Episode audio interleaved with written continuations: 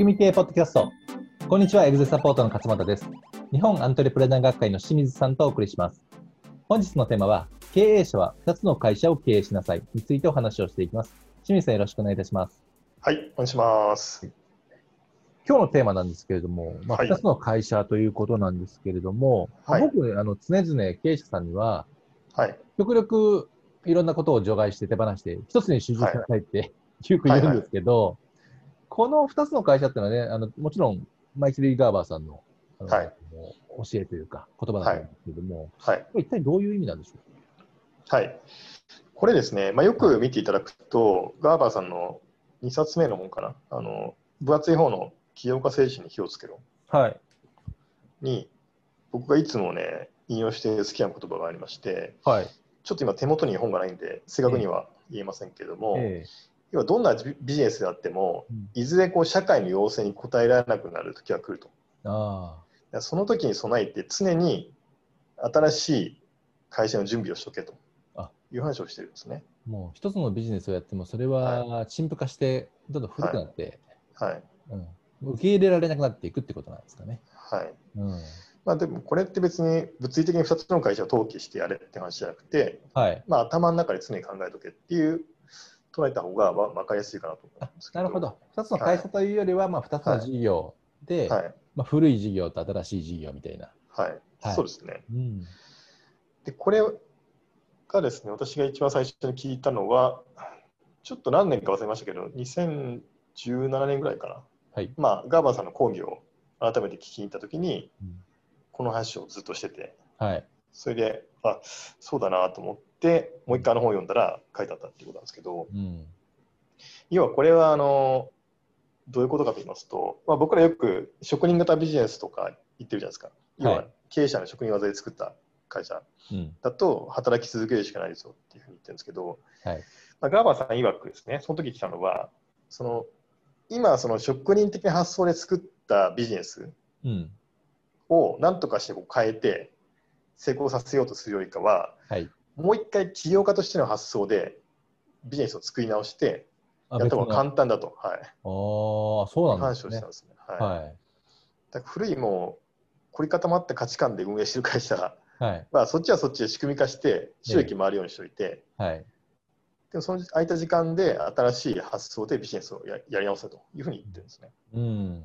はい、でも確かにそうだなっていう時が僕もあのコーチングをしててたまにあってですね。はい。あ、お客さんの事例でってことですか？そうですね。はい、はい。その店舗ビジネスをやってるところで、えっとやっぱり最初職員的発想で作ったんですよね。自分がこうお客様に対してサービスを提供するっていう前提で作っちゃったんですよ。メニューとかそのお店の、なんていうかなサービスですね。はい。でそれをなんとかして仕組み化して変えていくって結構難しいなっていうねことど。お店だとね、物理的な動線とかも含めて。そうそうそう、もう作っちゃったから、それで。はい。はい。それでじゃあ、次2店舗目出すときには、うん。ちょっと違う発想で作りましょうっていう話をしたんですよ。はい。あの自分がやる、やる、やんないとできないっていうモデルじゃなくて、うん。あの起業家的にこれが広がっていくようなモデルではい。作りましょうっていう話をして、うんまあ、これは実際のところだから、古い会社、今1店舗目と、新しい会社2店舗目をまあ別のこう発想で作っていくっていうはい。考え方ですよね。うん。そうすることで1店舗目は、まあ、収益を稼ぎながら、2店舗目は違う起業家的な発想で作り直すということですね。確かに言われてみればそうですよね。一番最初の、例えばい1社目とか1店舗目の企業って、はい。仕組みであるとか、人に受け継ぐとか、はい。あのー考えないで作りますんでね。そうそうそうそうそもそも自分がやるっていう前提でやりますから、はい。うん、そこから変えるというよりは、その仕組みの仕方を分かった上で、新しはくゼロから作り直すっていう方が、確かにそうそうそうやりやすいなって思いますよね。はい。特にサービス業のとかの場合って、まあ場合によってはその、ね会社名に自分の名前入れていたりとか、確かにそうですね。あるじゃないですか。うんありますね。ありますね。はい。はい。変えづらいですね、やっぱそういうやつだと。仕組み化ししづらいですよね。実在ですね。はい。はい。だからそうじゃなくて、そもそも違う方向でやりましょうとうんうんうん。いうことなんですよね。で、これ最近だと、あの、勝間さんご存知かわかんないですけど、あの、両利きの経営っていうですね、ええあの本が出てまして、うんまあ、ちょっと有名になったんですね。はい。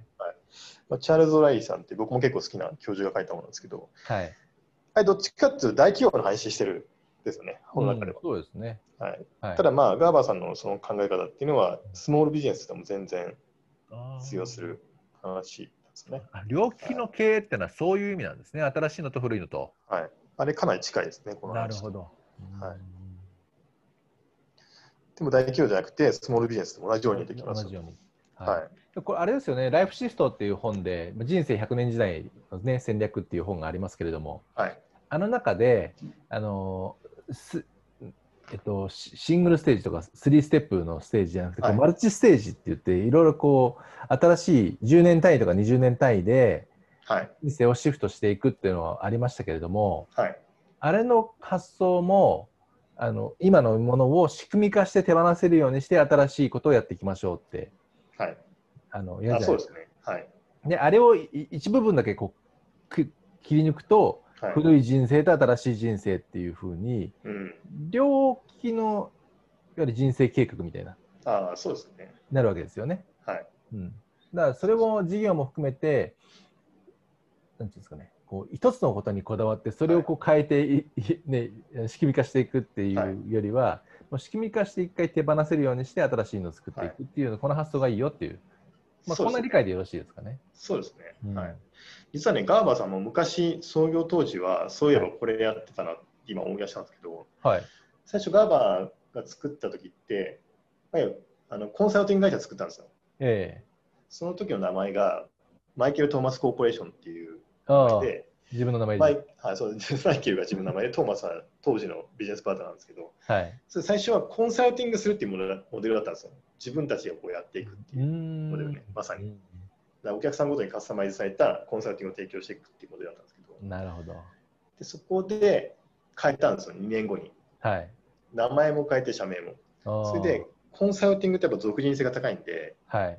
今みたいなコーチングのモデルにしていこうっていうふうに変えたんですよね、うん新しい会社に。なるほど。で、それで今みたいに世界中に展開するビジネスを作ったとうん。でもこれはなんか頭の体操としても良さそうですね。いろんなその今ね、この音声をお聞きになっていただいている経営者の方々で、えー例えば今のビジネスはい。のやり方は、まあ一旦置いておいて、はい例えば今と同じような価値を提供するのは、はいまあ、買えなかったとしても、はいそのデリバリーの仕方というか、はい。あの提供の納品の仕方とかビジネスの回し方を自分に依存しない形にするにはどうすればいいか、あそうですね。はい。うんっていうのを、まあ、ゼロ発発想で考えると。はいそれはすごいいいヒントですよね。今やってる自分がやってることを他の人にやらせようとするんじゃなくて、はい、そもそも自分が巻き込まれない形でやるっていう。そうですそもそも自分はいがそう、そこから考えてしまうと。はい。はい、そうするとね、新しい会社ってどういう会社になるのかなっていうのはね、うん。うん。すごいヒントになるんじゃないかなと思います、あそれはいい発想ですね。うん。逆にそっちの方がね、世の中に広がるビジネスになるともありますからね。でも本当これ多分無意識言われないと分か分かってなかったと思うんですけど、まあ、はい。僕自身も無意識的に今のこのビジネスをどうやって変えていこうか、どういうふうにビ仕組み化していこうかっていう発想にどうしても縛られちゃうので、うん。うん、なんかゼロ思考で考えるといいなっていうそうですね。のは、はい、すごい気づき今のいいですね。はい。思いますね。はい。はい、ありがとうございます。はい。それでは仕組み系ポッドキャスト、経営者は2つの会社を経営しなさいをお送りしました。また来週お会いしましょう。ありがとうございました。ありがとうございました。